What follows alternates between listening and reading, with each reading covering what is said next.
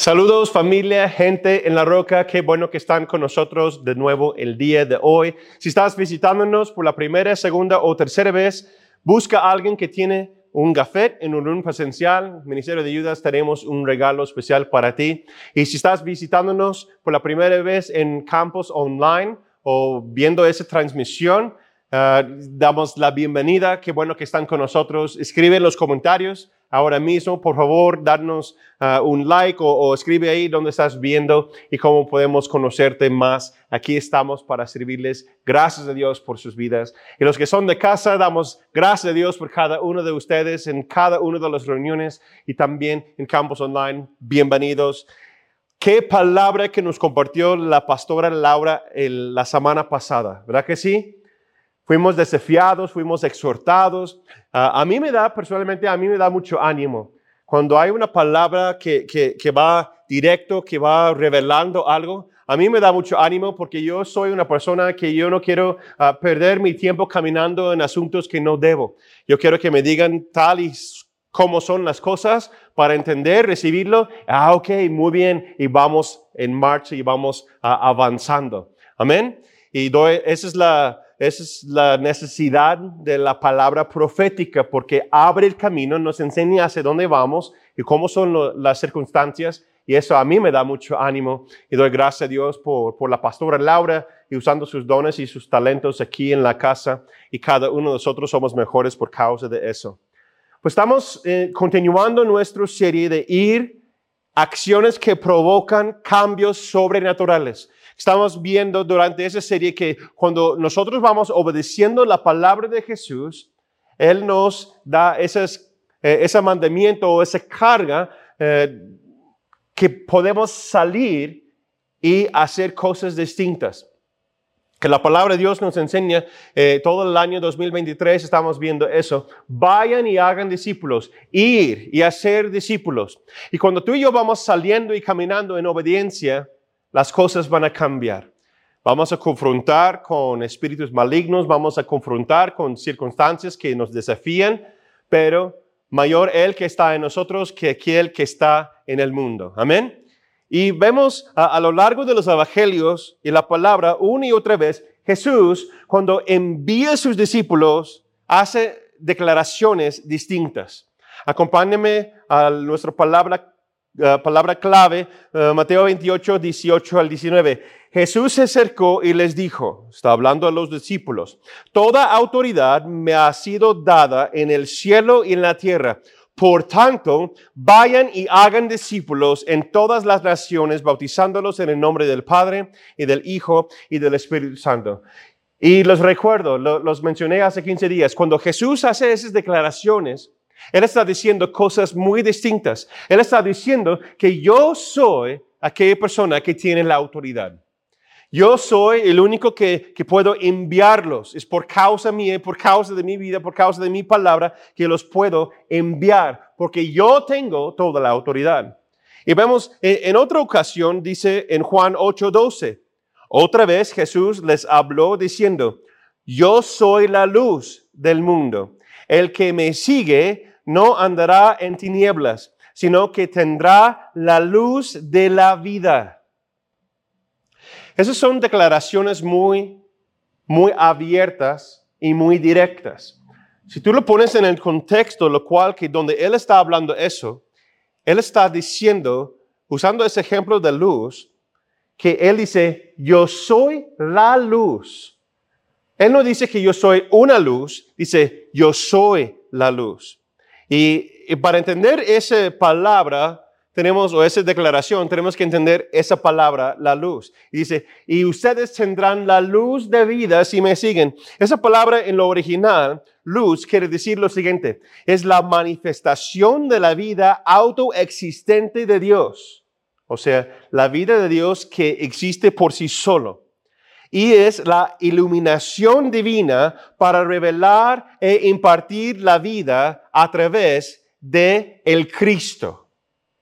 Entonces, cuando Jesús está diciendo, yo soy la luz, Él está diciendo literalmente, como vemos en Juan capítulo 1 también, que Él existe desde antes de los tiempos. Él mismo es luz. Él tiene una luz que existe por sí solo. En otras palabras, está diciendo, yo soy Dios. O la iluminación divina que imparte vida eterna. Esas son declaraciones muy, muy directas y distintas. Si le pones en el contexto de alguien que creció en la religión popular y de repente llega un maestro que supuestamente ni estudió en las escuelas formales, etcétera, y ahora está caminando por cada eh, lugar declarando y diciendo cosas así, pues si tú tienes mentalidad religiosa, eso te va a chocar. ¿sí? Jesús está diciendo que Él tiene la autoridad, que Él es como Dios y es Dios, y que Él mismo alumbra o da propósito a las personas y es la luz de vida eterna. En otras palabras, está diciendo que aparte de mí no hay propósito, aparte de mí no hay vida y aparte de mí siguen en tinieblas. Eso me anima, pero también si vemos que Jesús era un hombre disruptor, ¿no? Es lo que estamos viendo desde el primer tema de esa serie, ¿no? Que, que esos hombres y mujeres en la palabra de Dios que se levantan y, y se mueven las cosas conforme a la palabra, conforme al reino de Dios. Y si estudiamos la palabra de Dios, vemos que hay muchos ejemplos de personas en la Biblia que se levantan y brillan su luz ante las personas, ante las circunstancias, ante los hombres. Y uno de sus ejemplos, hay, entre muchos, hay hombres y mujeres en, el Antiguo y el Nuevo Testamento, pero yo quiero enfocar en una historia distinta el día de hoy. Si estudias el libro de Daniel capítulo 3 y 4, específicamente, verás unos jóvenes tal y como así, que desafían la cultura, desafían la religión y desafían todo lo espiritual de su tiempo para demostrar algo distinto. Pero antes que enfocamos en ellos, debemos entender el contexto alrededor de dónde vienen y qué están viviendo esos jóvenes. El segundo rey de Babilonia conquista y toma control del pueblo judío, Judá. ¿Sí? Él se llama, aguántame tantito porque tengo que decirlo en español, Nebuchadnezzar, ¿ok? A ver, lo digo en inglés. Nebuchadnezzar, el segundo. A lo mejor no lo dijo bien, pero bueno, ¿sí? Y él es el segundo rey de Babilonia que, que reinó 43 años entre 605 antes de Cristo hasta 562 antes de Cristo. Lo que significa él es que tenemos que entender de dónde viene y qué religión pertenece. Él, bueno, su papá estableció esa dinastía, su abuelo fue también con el mismo nombre, pero fue nombrado a través de el dios de Babilonia que se llama Nabú. Y tengo una imagen ahí para que lo puedan ver. Y es una escultura acerca de, cómo se veía él. Y curiosamente, el rey, su semejanza estaba muy similar, como se peinaba y cómo se vestía, muy similar a ese dios Nabú. De hecho, su nombre derive, Nabucodonosor, viene de este dios que se, dice Nabú. Nabú fue el dios de la literatura, y ciencias, Dios de las escribas y la sabiduría. ¿Ok? Es muy importante que damos cuenta en eso. Su nombre significa el que anuncia verdades, o en hebreo, en Naví, que quiere decir profeta. Entonces tenemos ese Dios que tiene toda sabiduría, toda palabra de ciencia, y Él es el Dios de las escribas, en otras palabras, es el Dios de la comunicación de las leyes del profeta que conoce las verdades, supuestamente. En la religión de Mesopotamia, Nabú fue un Dios panteón. Panteón quiere decir patrón, o sea, dioses con ciertas tareas y funciones como, y que dan una recompensa a la piedad. y la devoción con bendiciones y favores. O sea, entonces si tú sirves tal Dios, de, hay varios, hay muchos en su religión, hay muchos dioses, pero es uno de los principales. Y si tú entregas tu corazón y tu mente a esos dioses, eh, patrón o panteón, lo que pasa es que ellos creen que tú vas a recibir todo lo que ellos son. En este caso, Nabú, y fue nombrado con esta extensión de, ese Dios, qué es la sabiduría, qué es la ciencia y la autoridad de transmitir todas las normas de, esta sabiduría al pueblo o a las naciones. Entonces vemos el, el rey Nabucodonosor, aquí hay una siguiente imagen, que se levanta un ídolo, una estatua en la semejanza de él. Ahora eso no es el Dios, sino esa imagen muestra eh, semejanza del rey. ¿Ves que esto es muy similar? Nabú y el rey se parece muchísimo. En su idioma, el nombre del rey significa el que vela por mi heredero. O sea, en otras palabras, velando por el heredero de Nabú.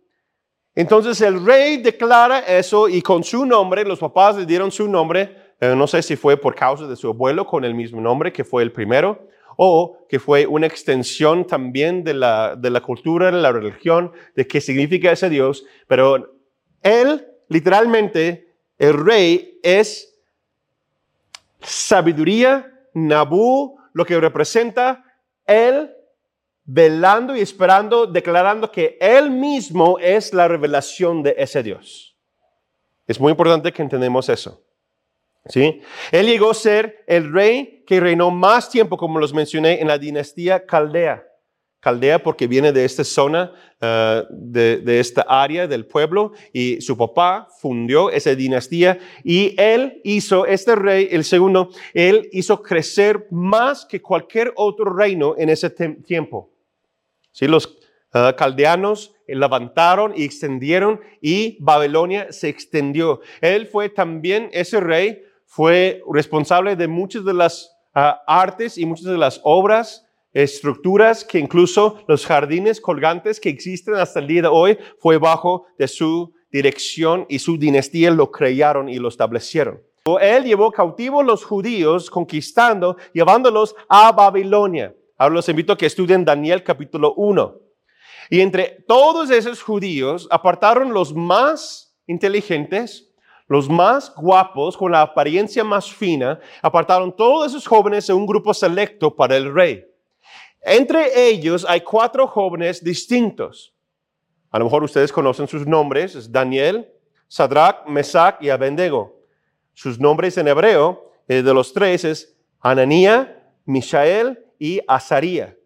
Cambiaron sus nombres al idioma este, de Babilonia, ¿verdad? Y ellos declararon que no van a contaminarse con las comidas o los costumbres de los dioses ajenos y la cultura pagana, o sea, vivir contra otro Dios. Ve a estudiar Daniel capítulo 1, versículos 4 al 8.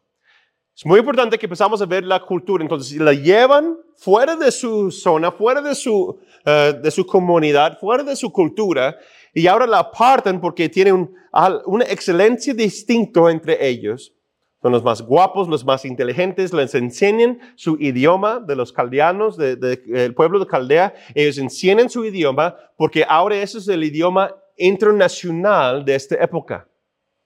¿Ok? Y lo tienen que aprender a fuerzas. Entonces, todos los judíos ahí, digamos que son bilingües ahora, de esos jóvenes que están más estudiosos, más destacados. Y dice la palabra que hay un espíritu diferente en Daniel y sus amigos. Y aquí después vemos en capítulo 2, Daniel interprete sueños del rey y lo pone como gobernador.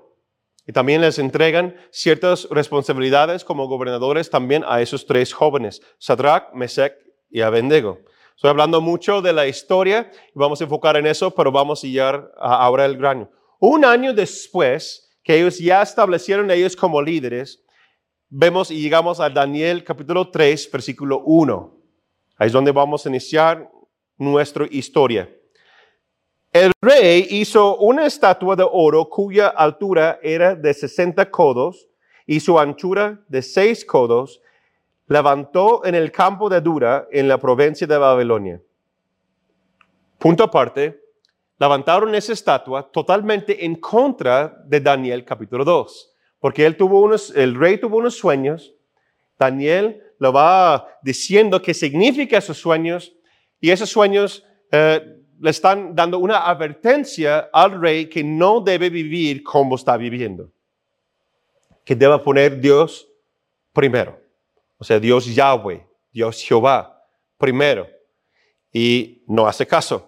En lugar de hacer eso, en lugar de poner Yahweh, Dios de los judíos primero, como lo vio en sus sueños, lo que hace es que se levanta una estatua nombrando a sí mismo como Dios es a la semejanza de Él, pero al levantarlo está diciendo que todos tienen que ver que yo soy como Nebú.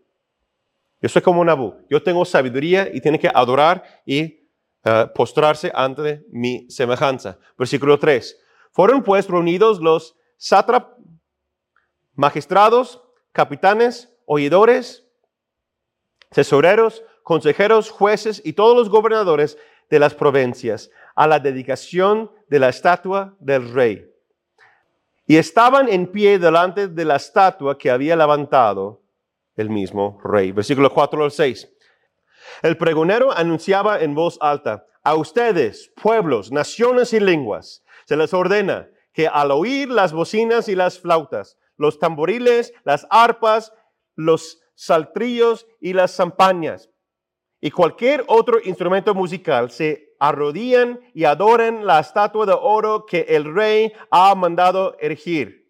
Todo el que no se arrodille ante ella ni la adore será inmediatamente arrojado a un ardiente horno de fuego. Qué cosas, ¿verdad? Punto aparte. ¿Escucharon que tiene que eh, vieron lo que tienen que escuchar primero? Al escuchar los instrumentos musicales, o sea, la alabanza, tiene que arrodillarse ante esa semejanza, ese ídolo, este, lo que están levantando, esa estatua, que es una representación de Nabú en forma del rey Nabucodonosor. ¿Ok? Yo sé que no digo el nombre bien, pero aguántame tantito. Entonces, si no lo hacen, lo van a echar en un horno de fuego. Pero recuerda, esta imagen representa el rey mismo, pero está hecha a la semejanza de Nabú, el dios de la literatura, sabiduría y ciencia. Está pidiendo que cada pueblo, cada nación, desde los raíces que ahora están hablando un idioma internacional, ¿sí? Todos los otros pueblos están, ah, eh, Babilonia está eh, creciendo y el idioma de los caldeanos, que es arimeo, eh, están poniendo a fuerzas que todos van aprendiendo ese idioma y tienen que adorar esa imagen, ese ídolo de la literatura, de las cosas semejantes, semejantes a él mismo. ¿Suena familiar? Si no, déjame contarte un poquito de lo que ha pasado últimamente en nuestro país. En el 2021, la CEP y el gobierno de nuestro país abrió sus normas a un sistema educativo donde permiten y promueven la inclusión. Una declaración por directora de la escuela en, en el Estado de México dice, la inclusión de temas de diversidad sexual en las escuelas busca abrir la discusión sobre la inclusión en los planes de estudio en México. En el Estado de México están promoviendo mucho eso y está llegando a ciertos niveles de otros estados. En otras palabras, en la misma entrevista, luego esa directora comentó que en ciertas escuelas ya comparten libros, ya hay temas de enseñanza sobre lo que es la LGTB, más, ahora ya tienen tantas letras en ese título, ¿verdad? A alumnos de seis años en adelante. Incluso que, en, las literaturas, en los libros, eh, muestran parejas homosexuales como un matrimonio normal a los niños y al nivel educativo del kinder. Suena familiar que el Dios de la literatura quiere infiltrar y mostrar supuestamente sabiduría a las multitudes. Y como decía Laura la semana pasada de, de, Baal y esos dioses y esos, esas culturas, es, es similar, eso, eso es años antes de lo que estaba platicando la semana pasada, pero es el mismo potestad, la misma idea que se quiere levantar. Ese Dios Nabú, de la, el Dios de la sabiduría y la literatura, quiere infiltrar y quiere que todos hablen del mismo idioma. No estamos hablando de lenguajes, ¿verdad? Estamos hablando de un idioma inclusivo. ¿Sí? Para que todos llegamos a una palabra de ciencia, el entendimiento la inclusión, etc. Y esas cosas van totalmente en contra de la cultura cristiana, la cultura bíblica y todo lo que es y lo que Dios creó, porque va en contra de los establecimientos y, las normas y los pactos de Dios. Pero esos dioses en cada generación se quiere levantar de nuevo. Y si estudias versículos 7 al 11, después ves unas personas que se molestan porque esos tres jóvenes, Shadrach, Meshach y Abednego, no están cumpliendo con las normas que exige el rey. Aunque eran gobernantes, estaban a cargo de ciertas cosas, eran educados, eran ah, bien guapos, dice, aún así, esa influencia que tenían ellos no están doblando rodilla, porque ellos tienen un Dios, un, llamado mayor que esto. ¿Sí? Y esas eh, personas que se molestan del consejo del rey, va con él y empieza a decir chismes. Los chismosos y los metiches y ahí van con el ay, pero ¿no viste que esos gentes no están así, así, esa? Ah, ¿no viste que esos de gente en la roca o esa gente viven así, así, esa? No, mira que así. ¿No? ¿No, no, no te ha pasado? Versículos 13 al 15. El rey manda que los lleva ante él y les pregunta, versículo 14, ¿es verdad que ustedes no honran a mi Dios ni adoran la estatua de oro que mandé erigir? ¿Es cierto? En otras palabras está diciendo, ¿es cierto que me estás retando? ¿Es cierto que no me respetas y me honras? Cuando todo el mundo dice que algo es normal, cuando todo el mundo dice que es la forma de ser, tienes que preguntarte, ¿y qué, qué dice Dios? ¿Qué dice el Espíritu Santo? No solamente porque todo el mundo dice que está bien, quiere decir que está bien. La palabra de Dios es la palabra de Dios. Las normas de Dios son las normas de Dios. Y primer de los diez mandamientos, no tendrás un Dios ante mí.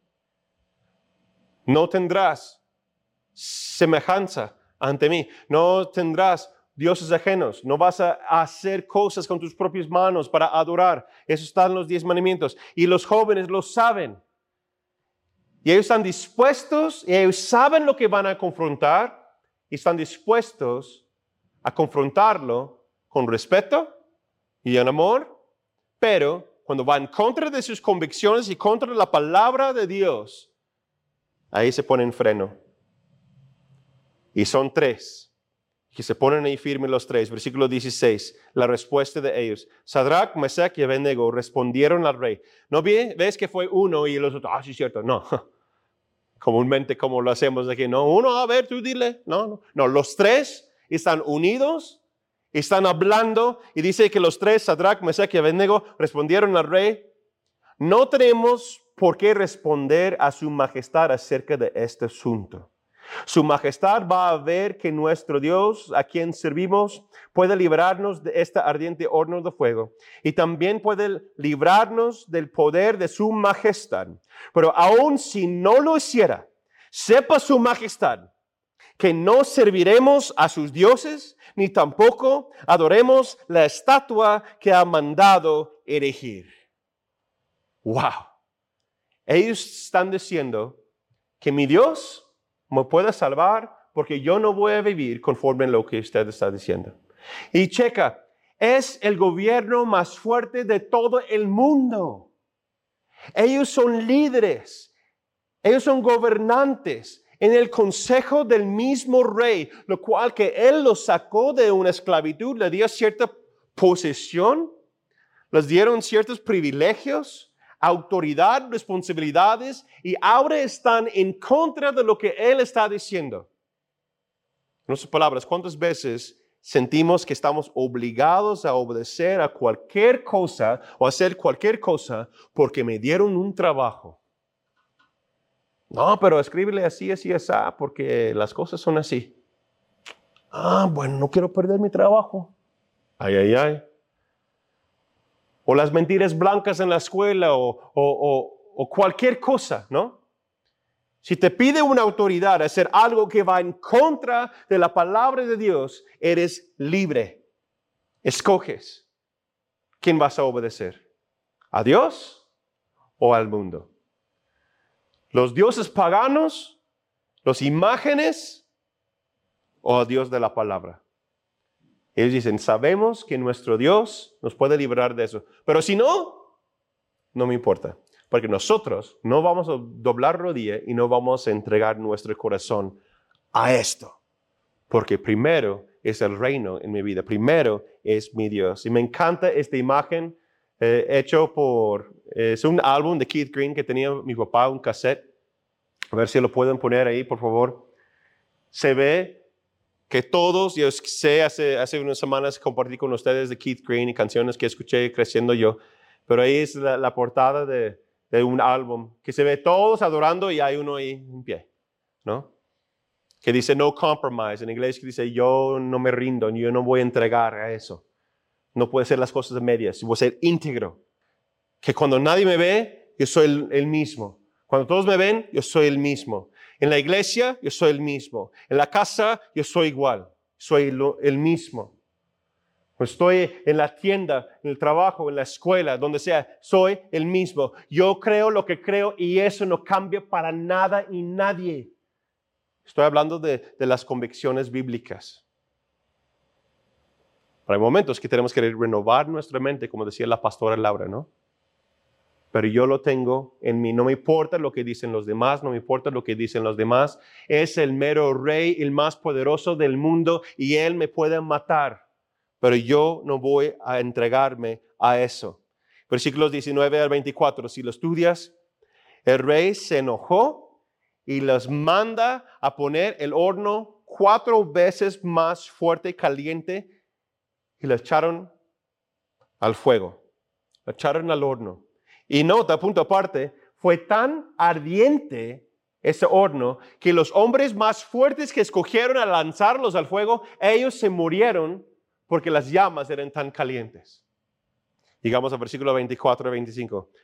Y el rey se espantó. Rápidamente se levantó y dijo a los de su consejo, ¿acaso no eran tres los jóvenes que arrojaron atados al fuego? Ellos le respondieron, así es verdad, su majestad. El rey dijo, pues yo veo a cuatro jóvenes sueltos que se pasean en medio del fuego y sin que sufran daño alguno.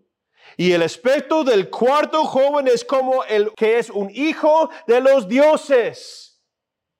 Y yo estaré con ustedes hasta el fin del mundo. Amén, dice Jesús en Mateo 28. ¿No es cierto? Vayan y hagan discípulos. Te pones de pie ante frente las confrontaciones, ante las circunstancias, ante los dioses ajenos, porque mi Dios es más grande que cualquier otro. Y esos jóvenes lo entendieron. Esos jóvenes se pusieron de pie. No hubo nadie más. Y, fíjese, y otros eran judíos también.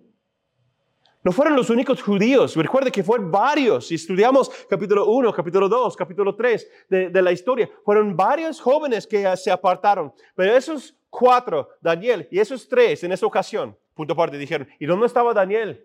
Si lees anteriormente, dice que Daniel estaba atendiendo los cortes, o sea, los asuntos del rey. Entonces no estaba presente ese día en el corte de este, donde estaban en la provincia aquí, donde eh, levantaron la estatua. Pero ellos tres estuvieron presentes. Entonces las alabanzas a otro Dios dijeron no. Nosotros no. Va a haber momentos cuando vamos a ir, vamos a, querer hacer discípulos cuando las potestades de este mundo van a ser frente. pero nadie hace frente ante nuestro Dios. Puede decir, ¿sabes qué? Te podemos cancelar el canal de YouTube por hablar de esas cosas. Podemos poner mute a, las, a las transmisiones de Facebook. Podemos quitar la página web, podemos cerrar las puertas, porque no puedes hablar de esas cosas porque no son inclusivos.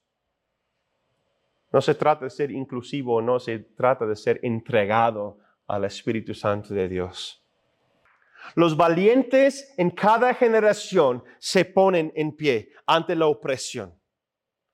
Los dioses ajenos de la antigüedad están regresando en nuestra generación. Está diciendo que la literatura la vamos a entregar. Estamos diciendo que las cosas así lo vamos a entregar. Las escuelas las vamos a entregar. Porque así son las cosas. Pero la iglesia cristiana, los discípulos de Cristo Jesús puede decir, ok, pero en mi casa no. En mi generación no. Con todo respeto, no vamos a inclinar a eso. No vamos a entregar a eso. Los valientes se ponen de pie y se levantan su voz y hacen una diferencia. Con amor, con paciencia, pero nunca siendo pasivos que permiten las cosas. No, se ponen de pie, como esta imagen que les mostré. Uno, que estás uno solo, me pongo de pie. Pongo de pie y voy a estar así. Como decía Laura la semana pasada, hay muchas personas que viven como viven porque no saben otra manera de vivir o de ser. ¿Por qué? Porque la iglesia está callada. La iglesia está dormida en la luz. Y Dios está llamándonos que nos ponemos de pie y que vayamos y mostramos la diferencia en el amor a personas como tú y yo que no tengan la oportunidad de conocer a Dios porque nadie los han dicho. Hay personas que sí, que son rebeldes, que son orgullosos, pero hay muchos que no. Hay muchos que nunca han escuchado en nombre de Jesucristo, que Él salva y todavía hay una esperanza para ellos. Por eso estamos aquí en la ciudad. Por eso tú y yo estamos aquí y, estamos proyectando y estamos transmitiendo y que esos mensajes van más allá. ¿Por qué? Porque Dios tiene propósito para cada persona que está escuchando esta palabra. No tenemos que vivir en temor. Mire lo que dice Jesús después en Mateo 5, versículo 14. Dice, ustedes son la luz del mundo. Una ciudad asentada sobre un monte que no se puede esconder. Dice que ustedes, hablando a sus discípulos, hablando a nosotros, son. Es muy curioso esa palabra, lo puso en investigación. Esa palabra son quiere decir forma permanente de ser existen como, ¿qué? ¿Como qué? Como luz. Entonces, cuando ya son, que ya somos, existes permanentemente como luz. Y esa palabra luz es la misma que decía Jesús anteriormente, que yo soy la luz del mundo. Dice, ahora ustedes son la manifestación de la vida en Dios que ilumina una vida divina que imparte vida, enseña y revela quién es Cristo. Es lo que quiere decir eso. Cristo se sentó a la diestra del Padre y dice, ahora ustedes son la luz del mundo. ¿Cómo se ve más claro una vela? ¿Cómo se ve más claro una vela? Que se puede encender, lo podemos ver, ¿verdad que sí? Se puede ver pero aquí hay muchas luces ahí, si llevamos afuera en el sol, no se ve tan fuerte una velita. ¿Cómo se ve más claro una vela? ¿Cómo brilla más una vela? Así es, en la oscuridad, ¿no es cierto? Entonces les pido favor que me ayuden, vamos a apagar la luz. Y ahora se ve un poquito más claro esta velita, ¿no? Pero ¿cómo se ve aún más claro una luz? ¿Cuántos hombres eran? Shadrach, Meshach y Abednego. Cuando se ponen dos juntos, se brilla aún más. Dice la palabra, cuando hay dos o tres reunidos en mi nombre, yo mismo estoy ahí. Y cuando se pone más, se ponen los tres juntos, entonces después se enciende la luz y brilla en la oscuridad. Tú y yo, cuando nos caminamos en comunidad, cuando caminamos con la palabra de Dios en nosotros, cuando caminamos como la iglesia de Cristo Jesús, vamos a brillar más fuerte porque estamos reunidos, estamos juntos. Shadrach, Meshach y Abednego entendieron eso. Uno sería difícil. Dos sería más o menos. ¿Sí? Pero cuando hay tres o más reunidos que pongan de acuerdo sobre una sola cosa en la oración, en la predicación, en el evangelismo, y vamos abriendo grupos, vamos avanzando en el reino de los cielos, se brilla la luz en la oscuridad.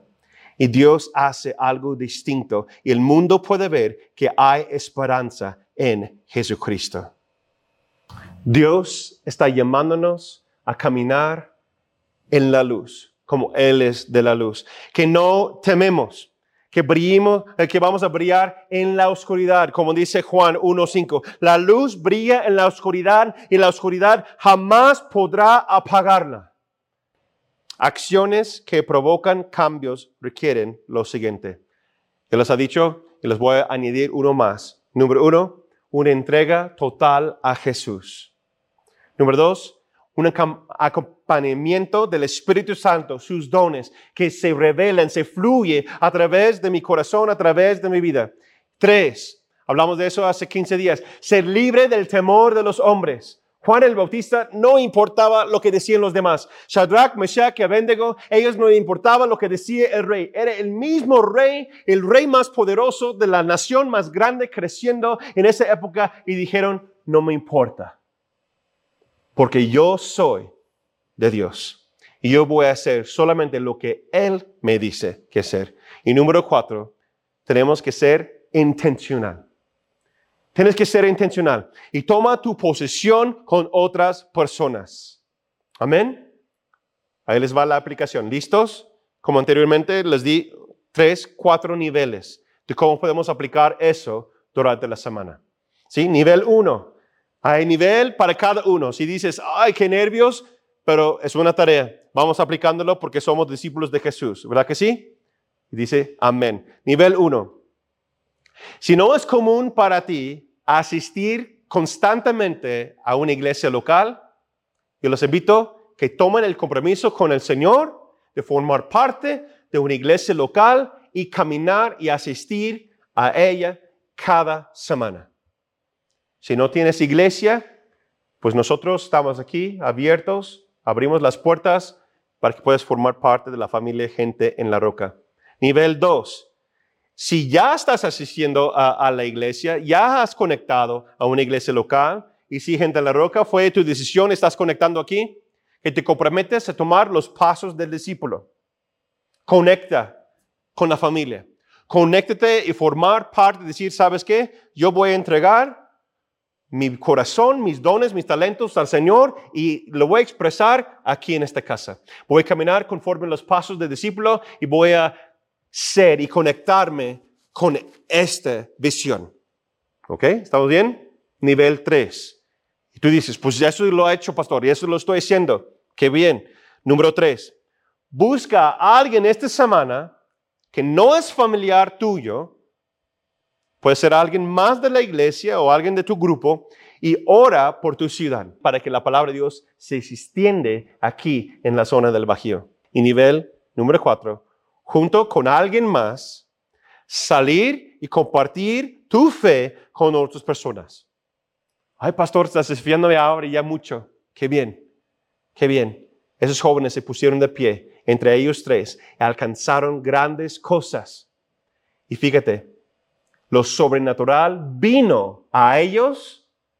Y después lee eh, lo que dice el rey después. Se arrepiente y dice, tu Dios es el único Dios. Ya no vamos a inclinar, no vamos a adorar ningún otro, porque tu Dios es el verdadero, porque yo lo vi, porque lo sobrenatural lo impactó y cambió sus ordenanzas, cambió las leyes del país.